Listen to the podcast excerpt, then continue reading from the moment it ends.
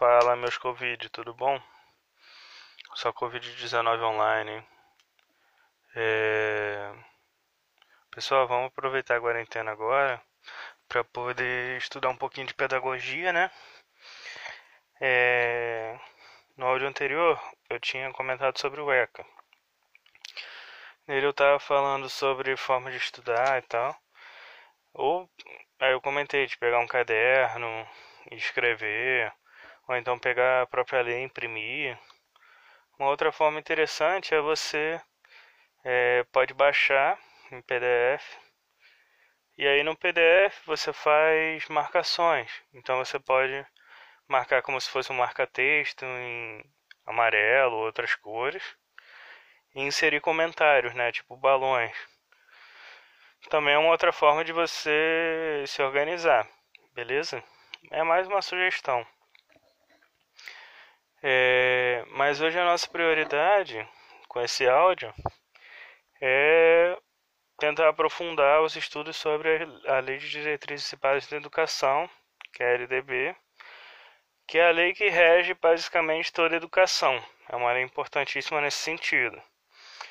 Ela também foi feita no período democrático, assim como a, o ECA. O ECA é de 90, a LDB é de 96.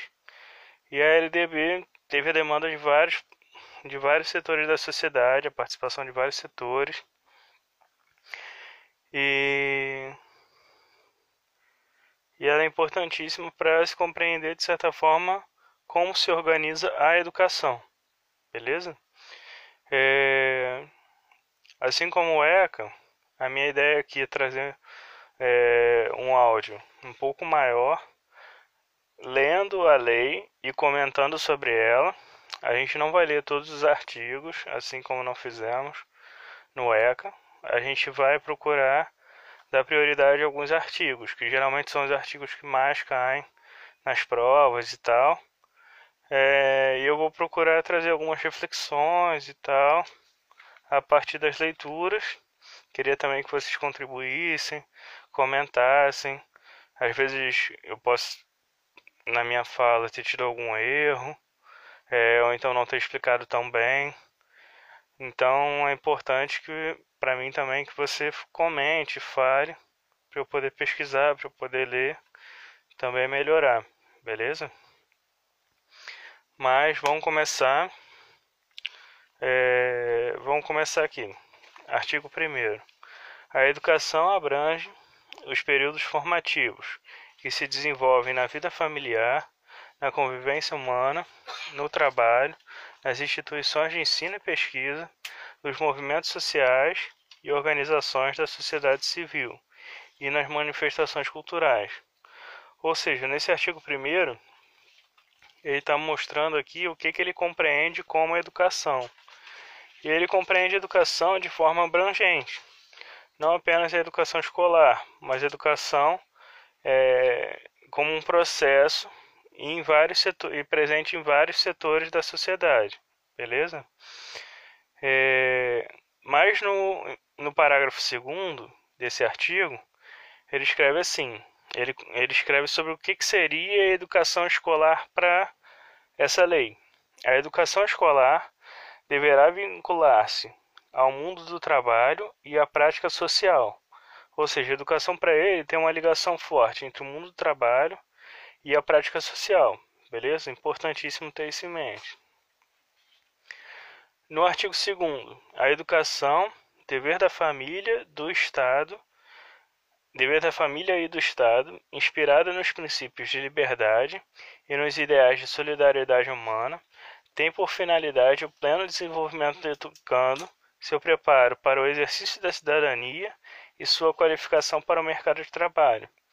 Ou seja, a educação para ele não é só responsabilidade apenas da família, nem só apenas do Estado, é responsabilidade dos dois e compreende o que? Uma educação cidadã voltada para o mundo do trabalho, com liberdade, solidariedade e visando o desenvolvimento do educando, beleza? Esse é um aspecto geral. No artigo 3 é, é um pouquinho mais decoreba, que ele lista vários princípios que seriam princípios da educação. E ele lista aqui. É, primeiro princípio: igualdade de condições para o acesso e permanência na escola. Então não basta você entrar na escola, você tem que permanecer nela, ter recursos para poder permanecer. Ela oferecer recursos para a permanência dos alunos. Segundo, porque a gente tem uma visão muito de que muito recente da educação de que se tem uma ideia de uma educação básica para todos. E nem sempre foi assim. Muitas vezes, principalmente na década de 80, na década de 70, e quanto mais para trás, é, mais forte, mais presente isso era, é de que a educação básica ela era muito restrita a quem tinha condições econômicas de se manter na escola. E de um tempo para cá a gente vê que não é tanto assim, que é uma educação muito mais para todos.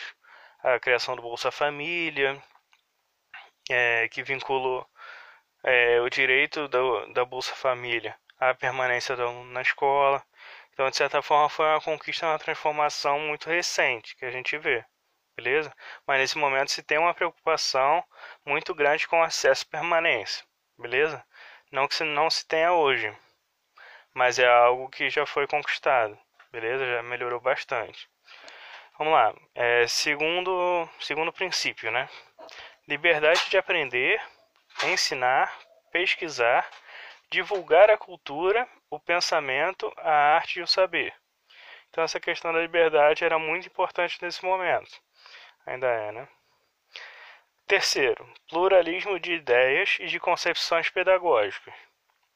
Quarto, respeita a liberdade e apreça a tolerância.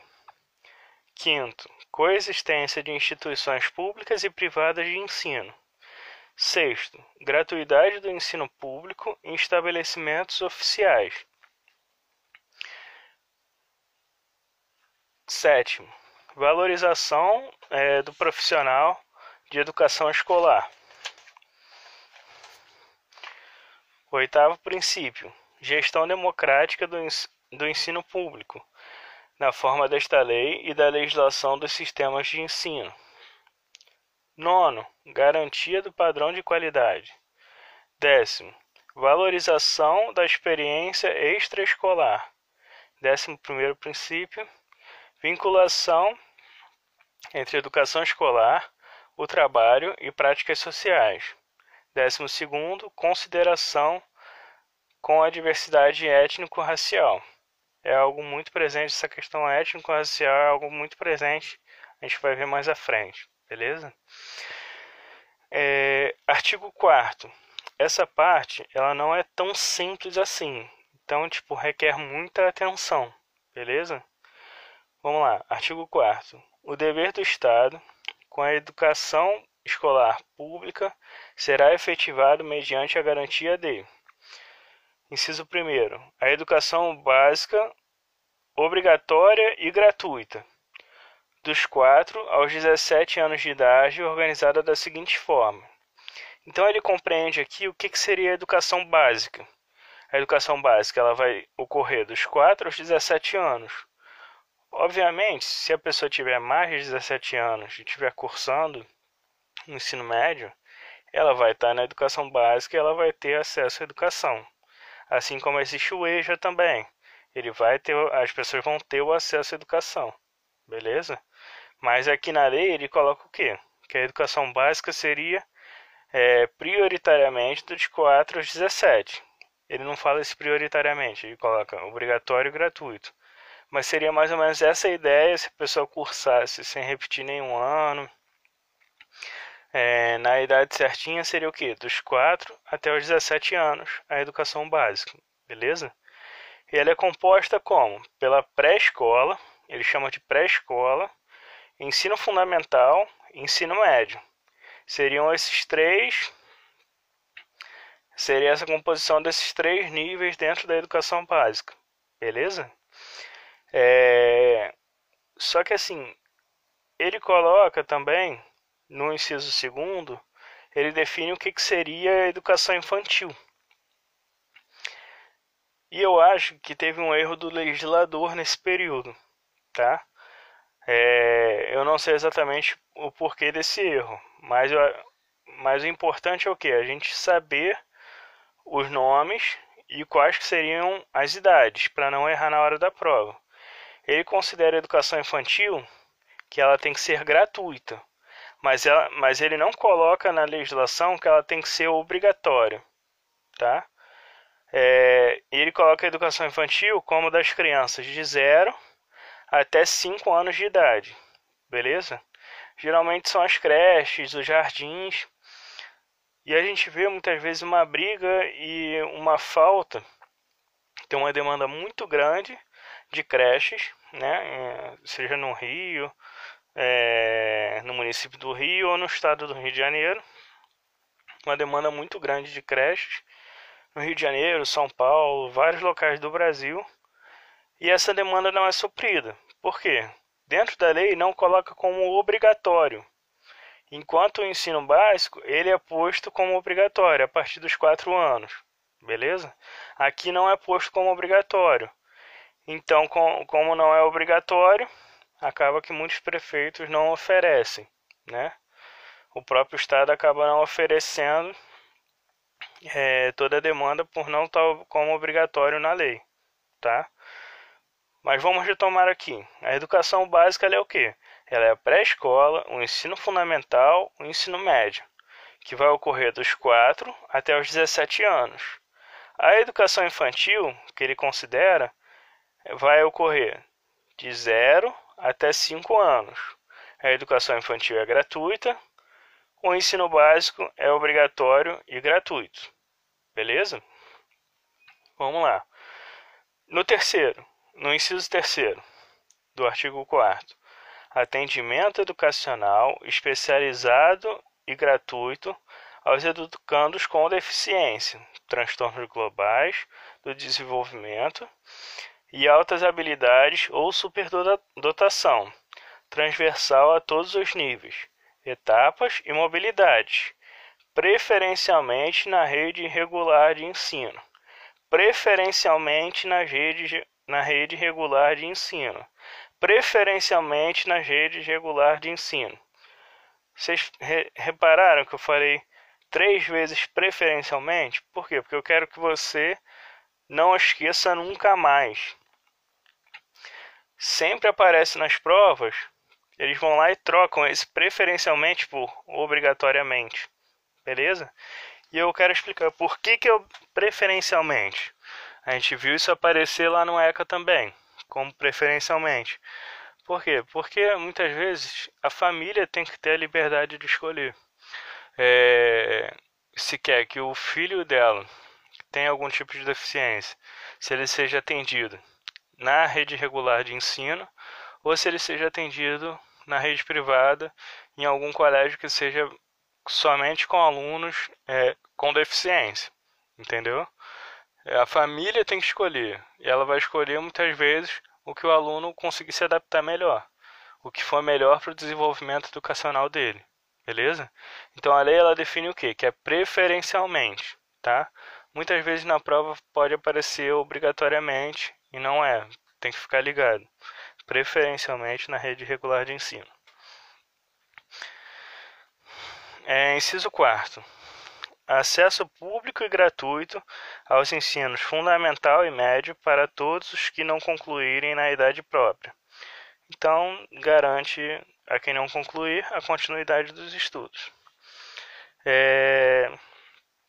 Quinto, acesso aos níveis mais elevados de ensino, é, do ensino, da pesquisa, da criação artística, segundo a capacidade de cada um. Sexto, oferta do ensino noturno regular, adequada às condições do educando. Sétimo, oferta da educação escolar regular para jovens e adultos com características em modalidades adequadas às suas necessidades e disponibilidade, garantindo-se aos que forem trabalhadores as condições de acesso e permanência na escola. Esse é o EJA, né? Oitavo, atendimento do educando em todas as etapas da educação básica, por meio de programas suplementares, de material didático escolar, transporte, alimentação e assistência à saúde. Ou seja, tudo isso, material escolar, transporte, alimentação, assistência à saúde, o Estado tem que fornecer, beleza? As prefeituras têm que fornecer. É... Nono, Padrões mínimos de qualidade de ensino definidos como a variedade e a quantidade mínima por aluno de insumos responsáveis ao desenvolvimento do processo é, de ensino-aprendizagem. Então, vai definir padrões mínimos de qualidade, beleza? No décimo, vaga na escola é, pública de educação infantil ou de ensino fundamental mais próxima de sua residência, a toda criança a partir do dia em que completar 4 anos de idade. Isso é uma questão interessante, né?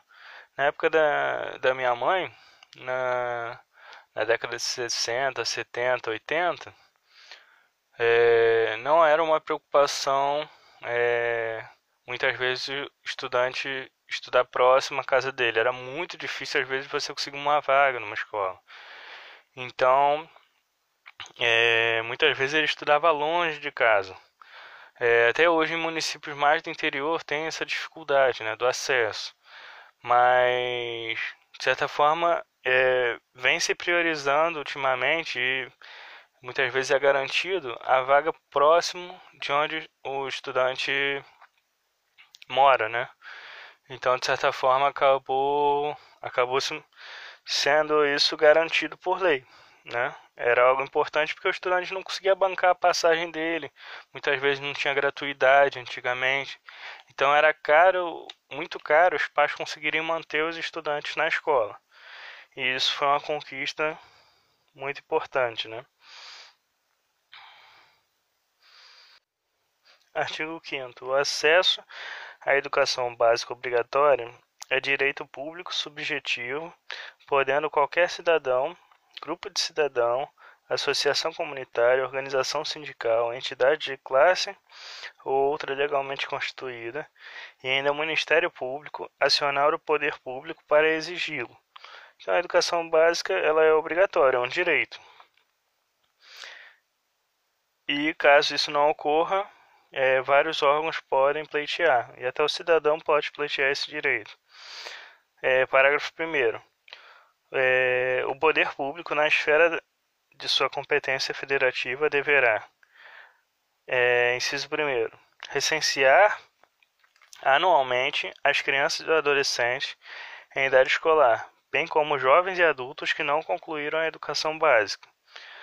É, inciso 2 fazeres é a chamada pública.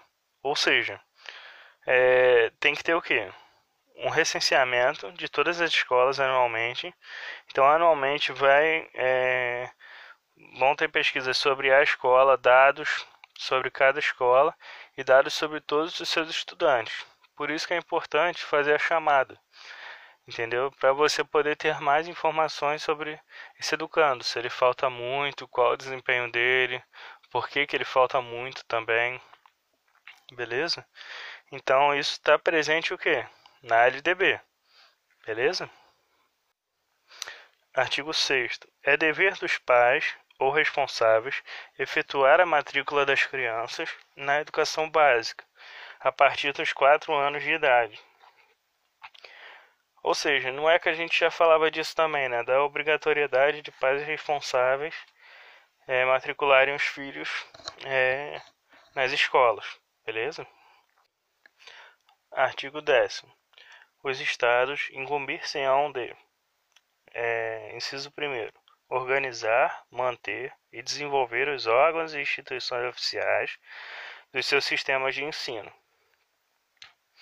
Inciso 2 definir com os municípios formas de colaboração na oferta do ensino fundamental.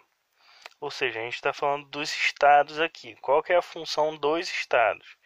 Ele vai definir junto com os municípios é, a colaboração na oferta do ensino fundamental, as quais devem assegurar a distribuição proporcional de responsabilidade, de acordo com a população. a ser atendida e os recursos financeiros disponíveis em cada uma das esferas do poder público.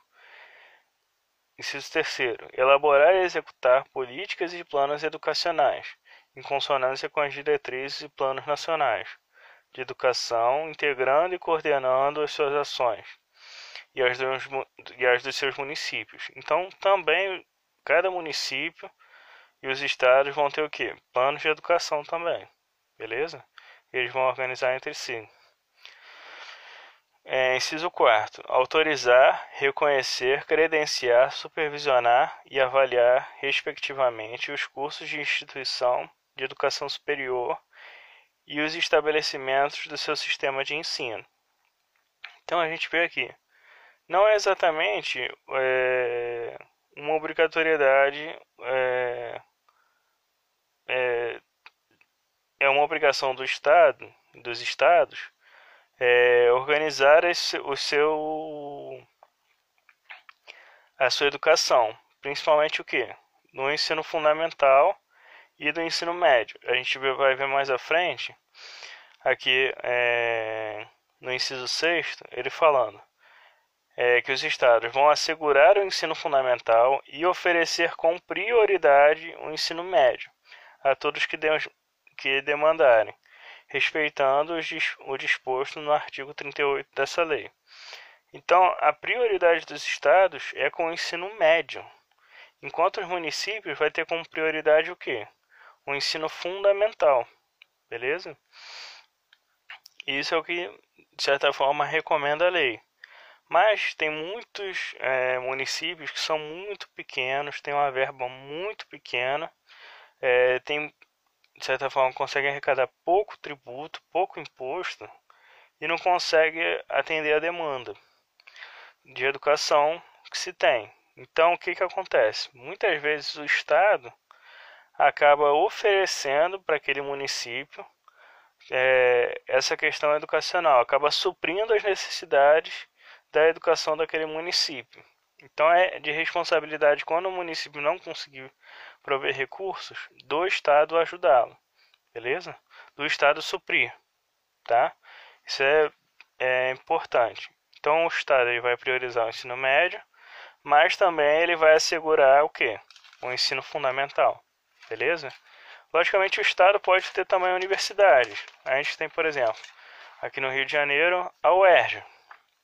A gente tem em Minas Gerais a, a, a Universidade Estadual de Minas Gerais.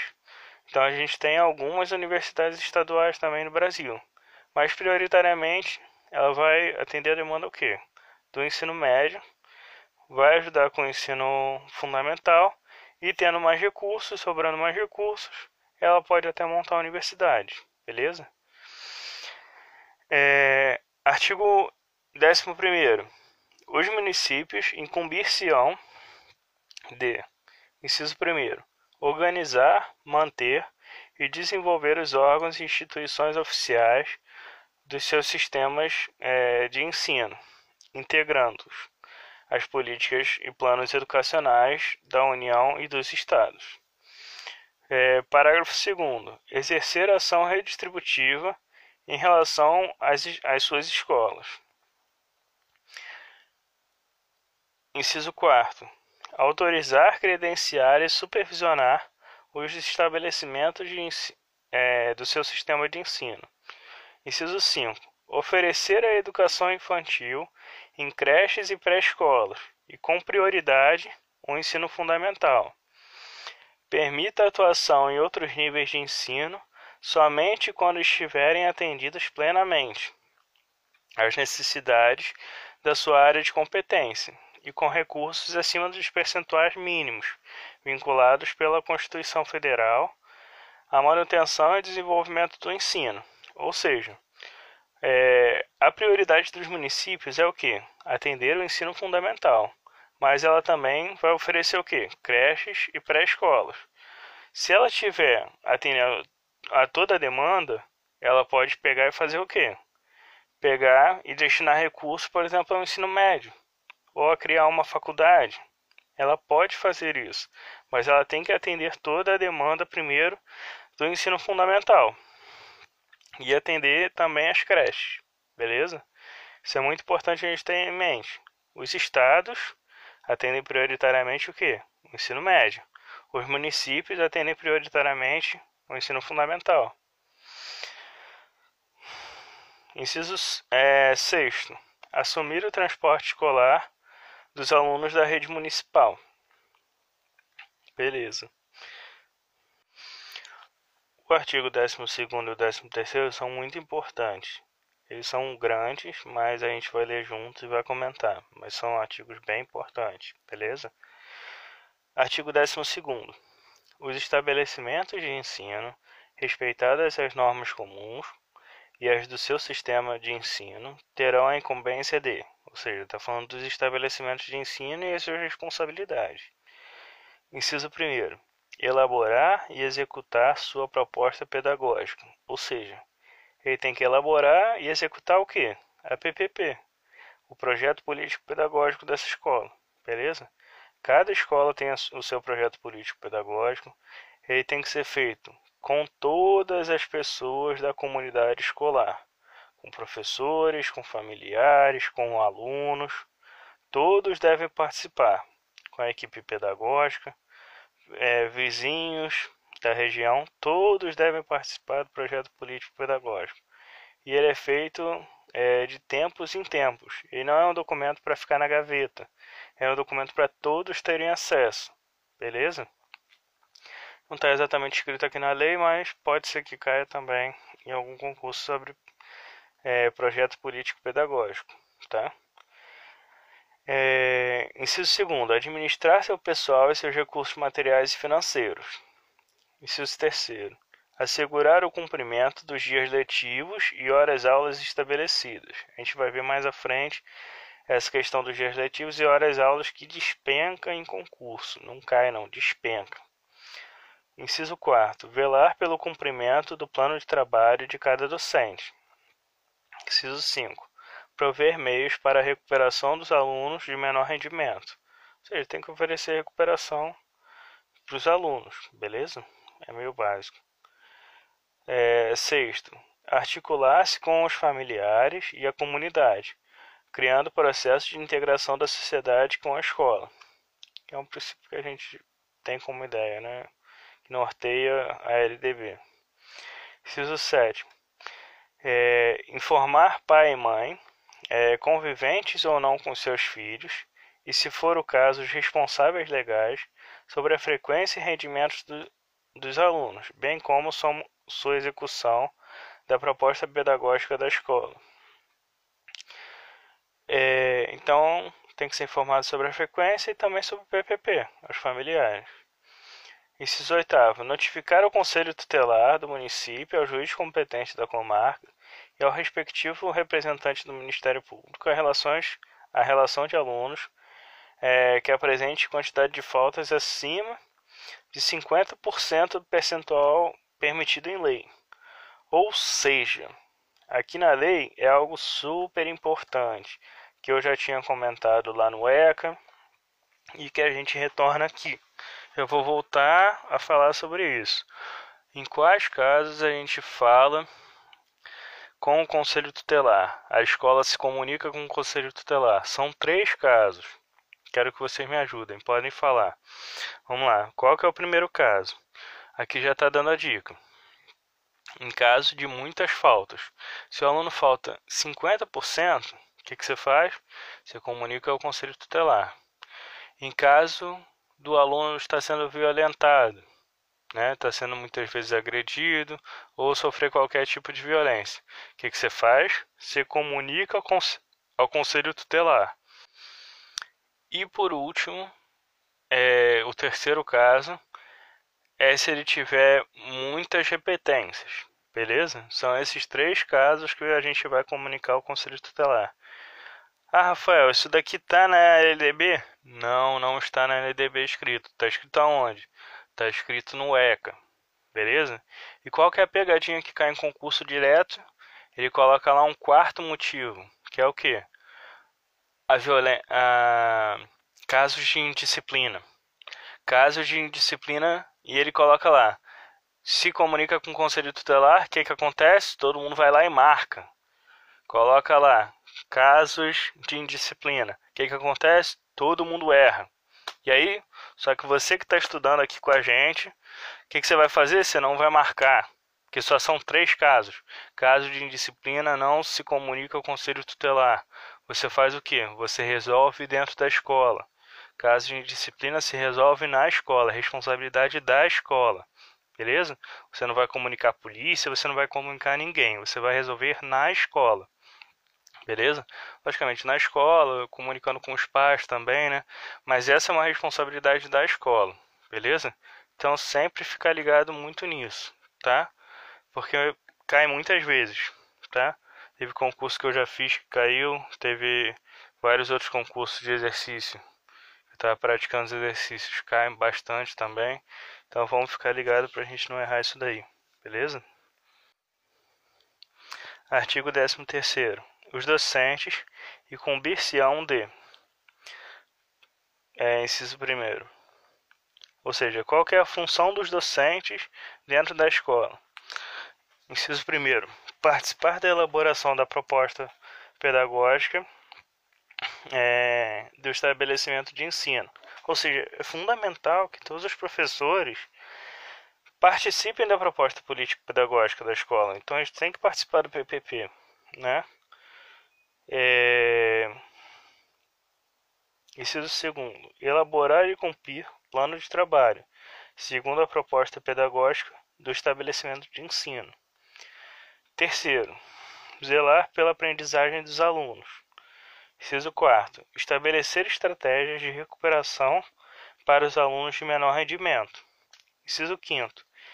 Ministrar os dias letivos e horas-aulas estabelecidos, além de participar integralmente dos processos dedicados ao planejamento, à avaliação e ao desenvolvimento profissional. Inciso. Deixa eu virar a página aqui. É, inciso 6. Colaborar com as atividades de articulação da escola com as famílias e a comunidade. Beleza. O artigo 14 eu acho bem interessante porque ele fala sobre gestão democrática, que é algo que está bem presente dentro da academia. Vamos lá. Artigo 14. Os sistemas de ensino é, definirão as normas da gestão democrática do ensino público na educação básica, de acordo com as suas peculiaridades e conforme as, os seguintes princípios. É, inciso primeiro, participação dos profissionais da educação na elaboração do projeto pedagógico da escola. Então, a gestão democrática é o quê? É a participação praticamente de todos os profissionais da educação no PPP. É um dos aspectos fundamentais. Inciso segundo, participação da comunidade escolar e locais e local em conselhos escolares ou equivalentes. Ou seja, toda a comunidade vai participar, beleza? É... Eu queria dar um exemplo para vocês aqui é, sobre é, muitas vezes conselhos de classe, ou então reuniões é, com pais que existem, né? E aí eu pergunto para vocês, muitas vezes em reuniões com os pais, quem que participa? Geralmente participa o professor, geralmente participa o diretor, a equipe pedagógica. Aí eu pergunto: participa, por exemplo, a merendeira? Participa, por exemplo, os inspetores? Por que, que eles não participam? É um questionamento, sabe? Eu acredito que seria muito importante eles participarem dentro desse processo de gestão democrática, beleza?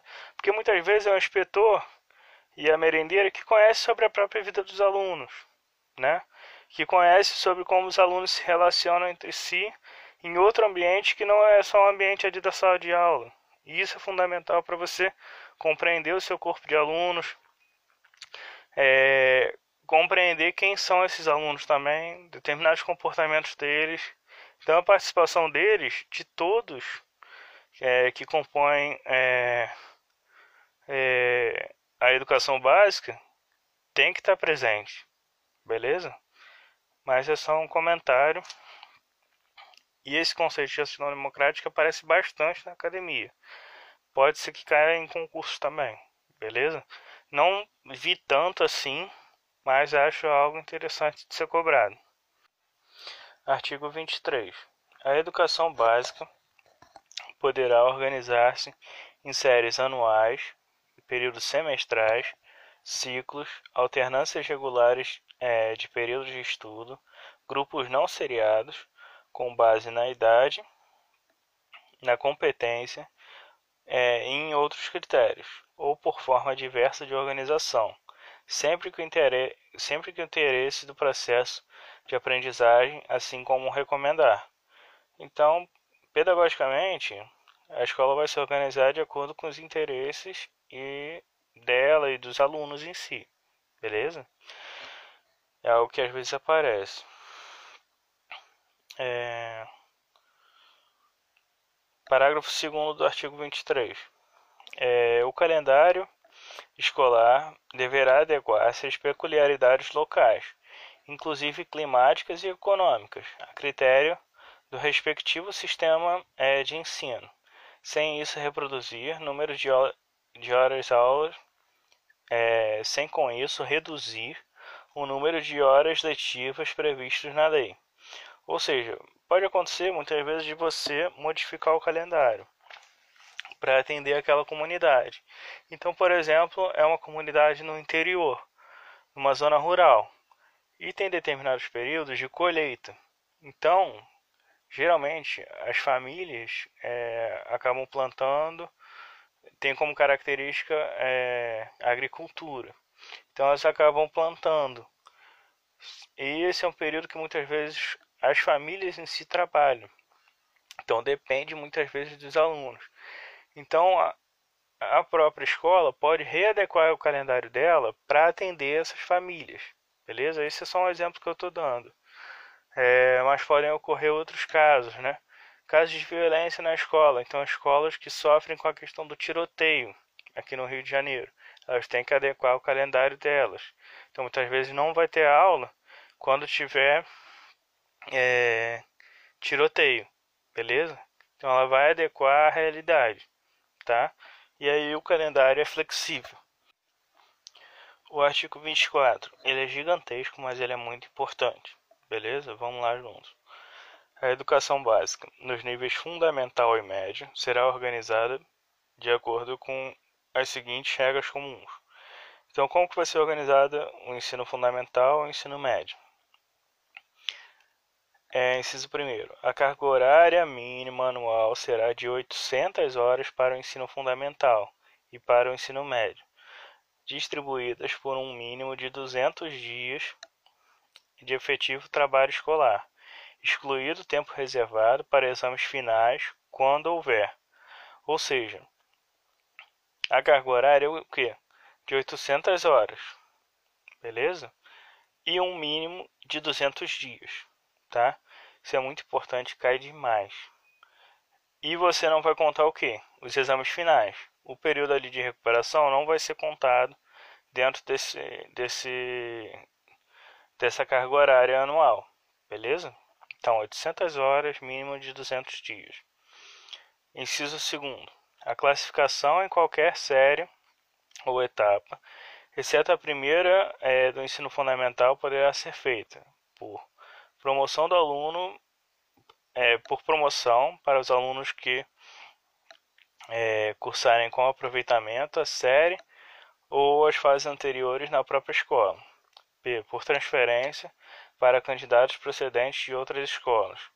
C. Independente da escolarização anterior, mediante avaliação feita pela escola, que definirá é, o grau de desenvolvimento, a experiência do candidato e, e permita sua inserção na série ou na etapa adequada, conforme regulamentação do respectivo sistema de ensino. Ou seja, muitas vezes o aluno ele vem de uma outra escola e ele não consegue, ele não traz nenhum documento. Então, muitas vezes não se sabe qual era a série que ele estudava, ou às vezes ele está muito defasado em relação a outra escola.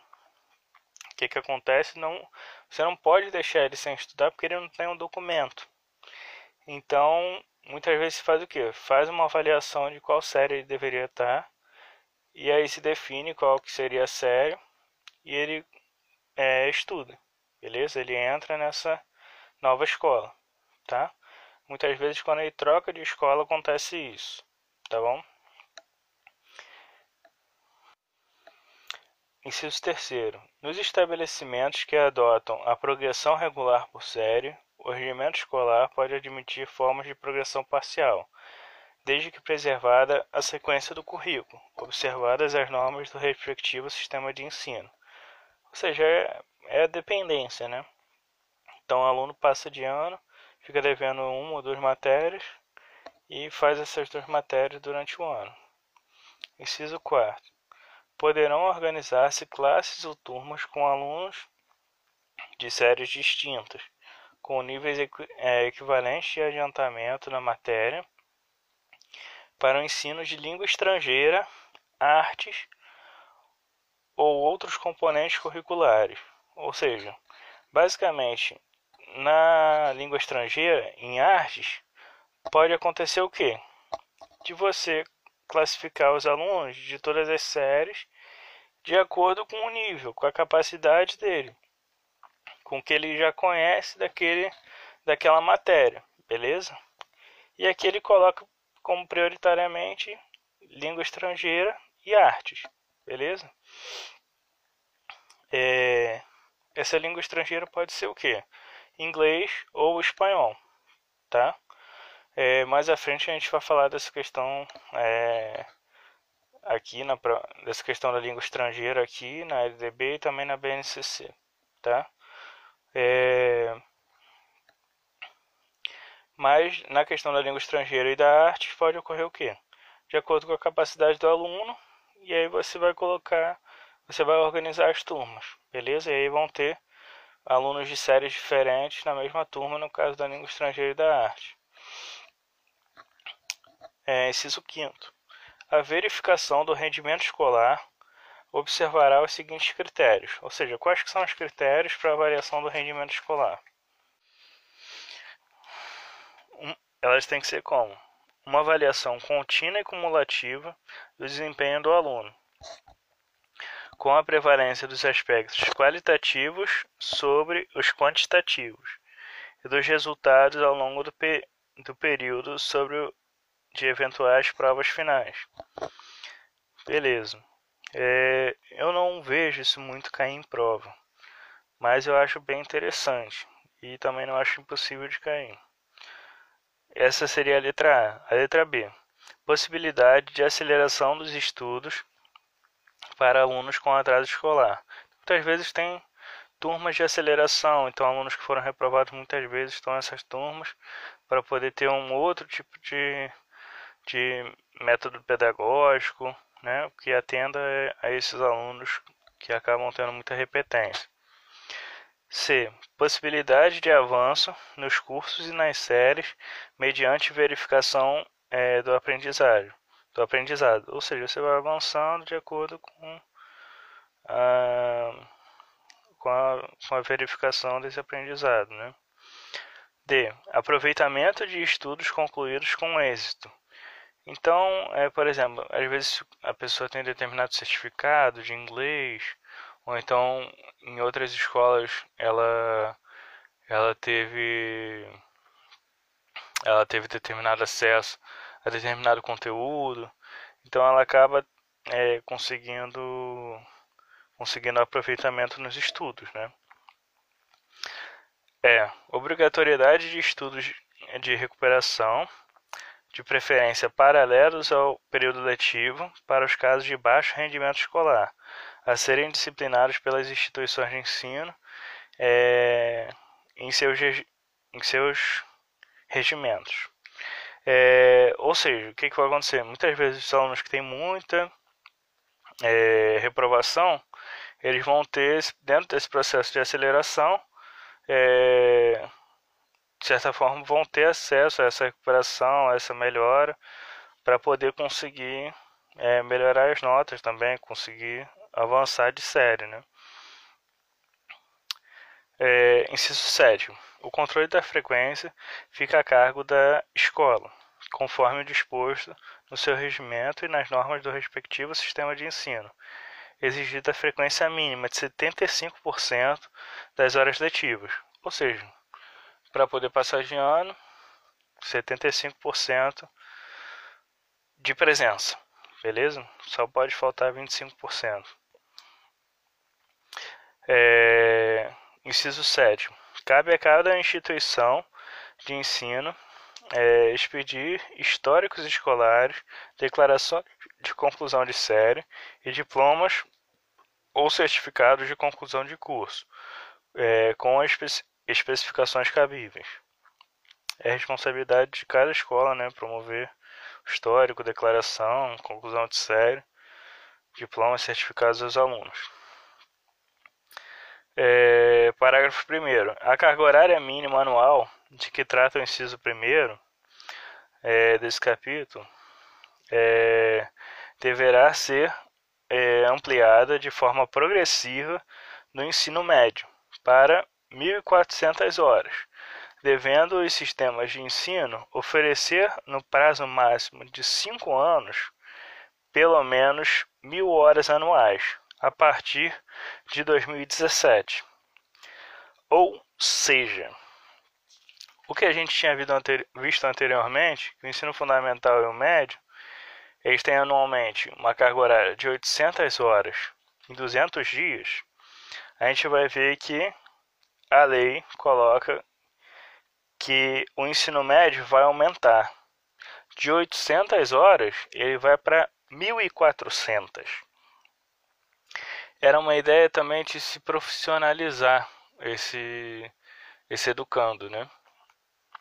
É, quanto mais velho ele ficasse, você ofereceria para ele ensino profissional, é, é basicamente você ofereceria ensino profissional para esses estudantes, beleza? Então tem o aumento dessa carga horária e é de 5 anos a partir de 2020, 2017, ou seja, 2017, ou seja, a partir de é, 2022, obrigatoriamente tem que estar tá valendo 1.400 horas, tem que oferecer 1.400 horas, beleza? Até lá vai se aumentando aos poucos aos poucos você vai aumentando essa carga horária. Mas já em 2022, a partir de 2022, que seria o quinto ano, já teria que ter essa carga horária de 1.400, beleza? De 1.400 horas, tá? É... Minto, desculpa, eu relei aqui. Prazo máximo de 5 anos de pelo menos mil horas anuais. Então, a ideia é se que fosse aumentando aos poucos é, e chegasse até 1.400, mas que já em 2022 já tivesse pelo menos mil horas, beleza? Vamos ficar atento porque eu, eu nunca vi muito cair assim, mas pode ser que caia. Que coloque lá o ensino médio e coloque todas essas características. Que se chegue a 1.400 horas, que até 2022 chegue a 1.000 horas, beleza? Também é importante a gente ficar ligado nesses prazos, nessas datas que, que caem bastante, beleza?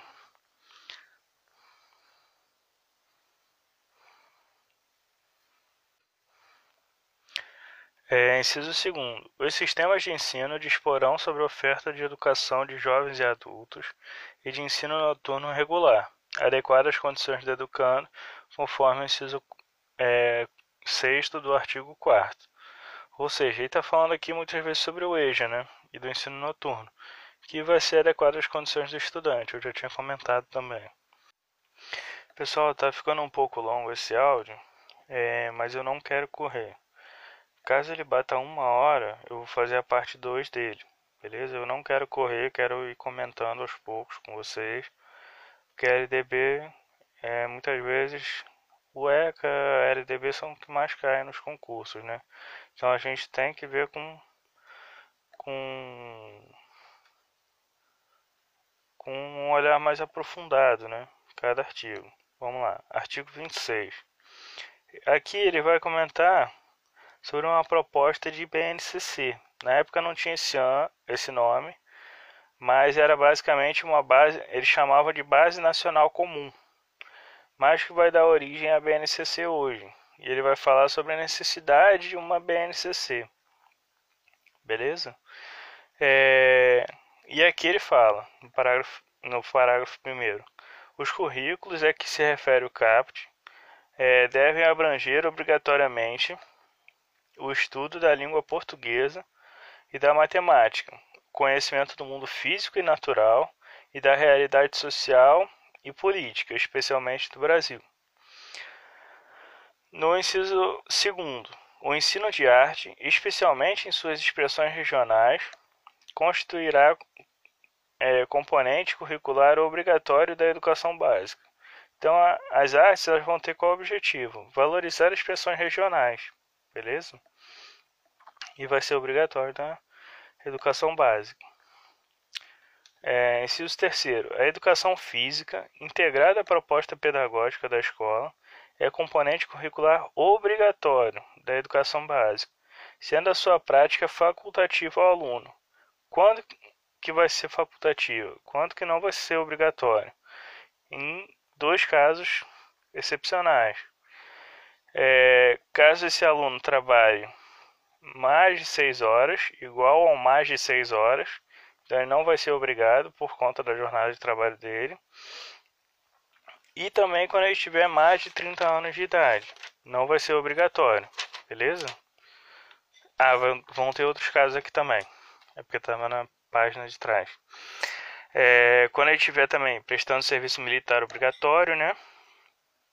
Porque no quartel ele já vai ter a prática de educação física. É, e também quando ele tiver filhos, beleza? No Aí vem, aí vem as partes que eu acho mais importantes, tá? Pra gente ficar super ligado, porque eu acho que cai muito nessa questão da história pra gente.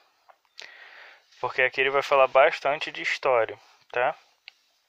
É, no, no parágrafo 4 o inciso, o ensino de história do Brasil levará em conta as contribuições das diferentes culturas e etnias para a formação do povo brasileiro, especialmente das matrizes africana, indígena e europeia. Beleza? Então ele está falando o quê? Sobre o ensino de história e da contribuição da formação do povo brasileiro, de matriz indígena, africana e europeia. Muito importante. A gente já tem essa noção, né? Mas é, foi muito importante porque isso está em lei, isso está garantido por lei. É, Parágrafo 5 No currículo do ensino fundamental, a partir do sexto ano, será ofertada a língua inglesa. Então, obrigatoriamente vai ser oferecido em inglês. Parágrafo 6 As artes visuais, a dança, a música e o teatro são as linguagens que constituirão o componente curricular de que trata o, o parágrafo 2 deste artigo. Esse parágrafo segundo é o que fala sobre as artes de forma geral. Então, para ele, artes é o quê? Artes visuais, dança, música, teatro. São esses três dentro de artes. Esses quatro, desculpa. Esses quatro, artes visuais, dança, música e teatro, dentro das artes. Desculpa, tossi, sou um ser humano também, tá? É, também, de vez em quando. Mas eu acho que não é corona, não. Graças a Deus não é corona. Parágrafo 8 importantíssimo. A exibição de filmes de produção nacional constituirá componente curricular complementar integrado à proposta pedagógica da escola, sendo exibida obrigatoriamente por no mínimo de duas horas mensais, ou seja, durante o mês, durante duas horas, tem que ser oferecido para os alunos uma produção de filme nacional, tanto para o ensino médio quanto para o ensino fundamental, beleza? Super importante isso, não é muito comum nas escolas, mas como está na lei, pode cair. E também é muito interessante, né? É, parágrafo 9. conteúdos relativos aos direitos humanos e à prevenção de todas as formas de violência contra criança e adolescente serão incluídos como temas transversais nos currículos escolares de que tratam é, o caput desse artigo, tendo como diretriz a Lei 8.069 de 1990, que é o ECA, observada a produção e distribuição de material didático adequado. Então vai ser oferecido é, conteúdo relativo aos direitos humanos para esses alunos. Bem interessante também. Isso garantido em lei pela EDB. Artigo 26A. Nos estabelecimentos de ensino fundamental e de ensino médico públicos e privados, torna-se obrigatório o estudo da história e da cultura afro-brasileira e indígena. Olha como isso é importante e como está garantido em lei de certa forma, sempre que alguém questionar é, o estudo da história da cultura afro-brasileira indígena, a gente pode falar, isso está garantido em lei, a gente tem que cumprir a lei. Beleza? Importantíssima essa conquista para nós educadores. É, parágrafo 1. O conteúdo programático a que se refere este artigo incluirá diversos aspectos da história e da cultura que caracterizam a formação da população brasileira a partir desses dois grupos étnicos, tais como o estudo da história da África e dos africanos, a luta dos negros e dos povos indígenas do Brasil, a cultura negra e indígena brasileira e o negro e o índio na formação da sociedade nacional, resgatando as suas contribuições nas áreas social, econômica, política e política, é, pertinentes à história do Brasil. Então aqui ele fala como que vai se dar esse ensino, beleza? É, então vai se falar muito da história e da contribuição desses indígenas e dos africanos, beleza? Durante a história. Parágrafo 2 Os conteúdos referentes à história e à cultura afro-brasileira e dos povos indígenas brasileiros serão ministrados é, no âmbito de todo o currículo específico é, escolar, especialmente nas áreas de educação artística, de literatura e história brasileiras. Ou seja, durante todo o currículo, a gente vai falar sobre a questão indígena no Brasil, dos povos indígenas, da cultura afro-brasileira. Isso durante todo o currículo. É, de certa forma, de todas as disciplinas teria que se falar. Só que ele elenca disciplinas que vão ser meio prioritárias. Quais que são essas disciplinas? Educação artística, a literatura e a história. Beleza? São essas as principais é, que vão estar presentes. Tá? Isso é muito importante, caiu até na Prefeitura do Rio sobre isso. E, mas não cai só, caiu só lá, cai bastante em todos os concursos. E é fundamental, né? Para a nossa educação. Pessoal, vou fazer uma parte 2 dessa desse nosso desse nosso comentário geral aqui sobre a LDB, né? É, tá um pouco longo, eu sei, mas eu não quero correr, quero ir comentando e tal, que eu acho bem importante.